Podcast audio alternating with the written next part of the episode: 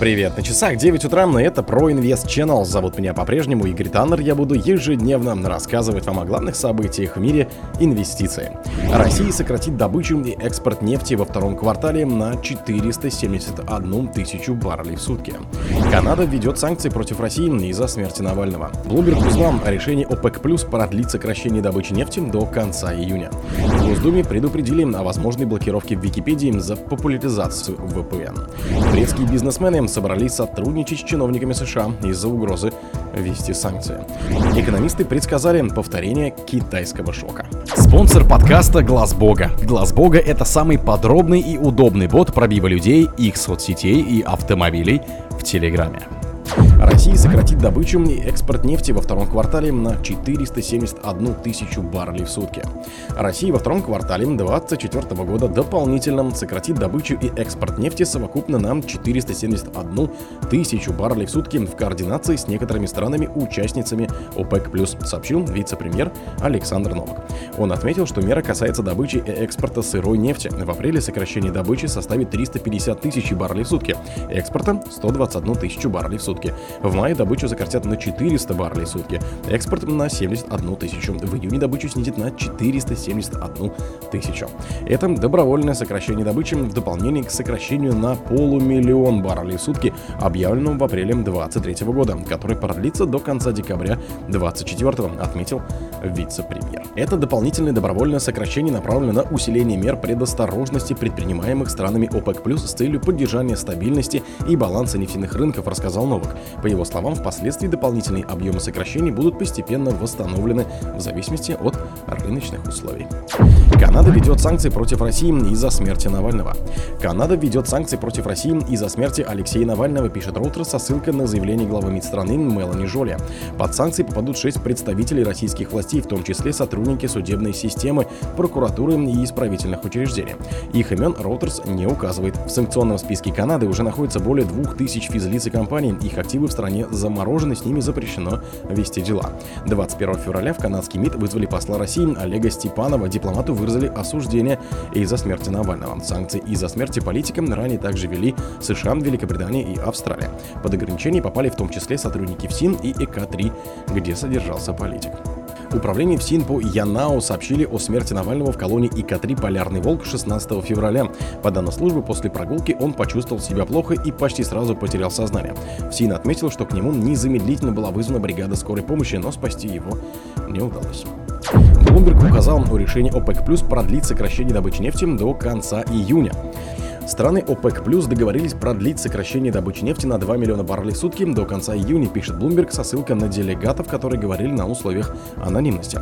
По их словам, за половину сокращения добычи будет отвечать Саудовская Аравия.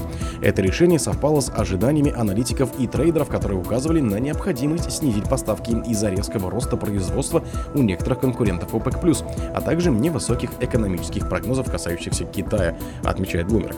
Международные цены на нефть закрепились на уровне около 80 долларов за баррель в этом году, что может быть маловато для многих входящих в картель стран и их партнеров, указывает агентство. Bloomberg отмечает, что в январе странам ОПЕК+, которые добывают более 40% мировой нефти, не удалось выполнить взятые обязательства и сократить производство на 2 миллиона баррелей в сутки.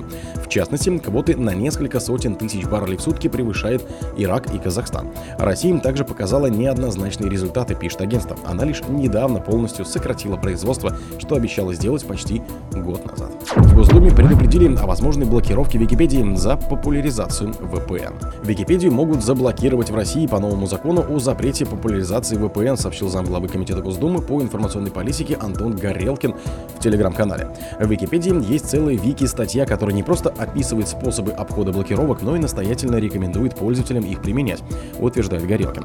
Кроме того, по его словам, у регулятора есть еще целый ряд претензий к интернет-энциклопедии. Законные основания для блокировки Википедии есть, осталось осталось сделать так, чтобы это не вызвало резкого дискомфорта у пользователя, написал депутат. Заменить Википедию он предлагает ресурсами Brand, Рувики и Runiversalis. На них, по мнению Горелкина, уже содержится вся ценная информация из Википедии. Осталось сделать так, чтобы по ссылке на статью Википедии пользователю предлагалось открыть ее безопасный вариант на одном из российских аналогов. Необходимое для этого техническое решение уже разрабатывается экспертами РОЦИТ, региональный общественного центра интернет-технологий, написал Горелкин. Турецкие бизнесмены собрались судиться с чиновниками США из-за угрозы ввести санкции. Турецкие бизнесмены собираются подать иски против американских чиновников, которые угрожали им санкциями за торговлю с Россией, пишет турецкая газета. Она не уточняет, какие именно бизнесмены могут подать иск и сколько их. В конце февраля газета написала, что сотрудники Министерства торговли США, работающие в генконсульстве страны в Стамбуле, пришли в несколько турецких компаний и финансовых организаций и, угрожая санкциями, требовали, чтобы они прекратили торговлю с Россией. Издание отправило запрос в Стамбульское отделение Бюро промышленности и безопасности Минторга США, но там на него до сих пор не ответили. Однако после выхода публикации именно американских чиновниц Элизабет Бланш и Гюлинкан Юк Сильтан, которые упоминались в материале, после этого исчезли с сайта ведомства, пишет газета. Экономисты предсказали повторение китайского шока. В конце 90-х, начале 2000-х мировая экономика пережила китайский шок.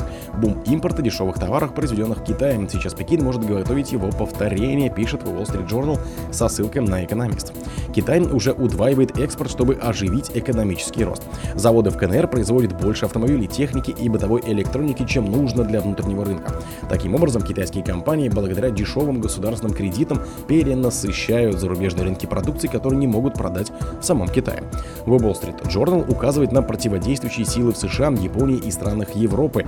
Там не хотят повторения 2000-х, когда многие предприятия были вынуждены закрыться, не выдержав конкуренции с дешевыми китайскими товарами. Эти страны выделили миллиарды долларов на поддержку стратегических отраслей, а также пригрозили вести сборы на китайские товары. О других событиях, но в это же время не пропустите. У микрофона был Игорь Таннер. Пока.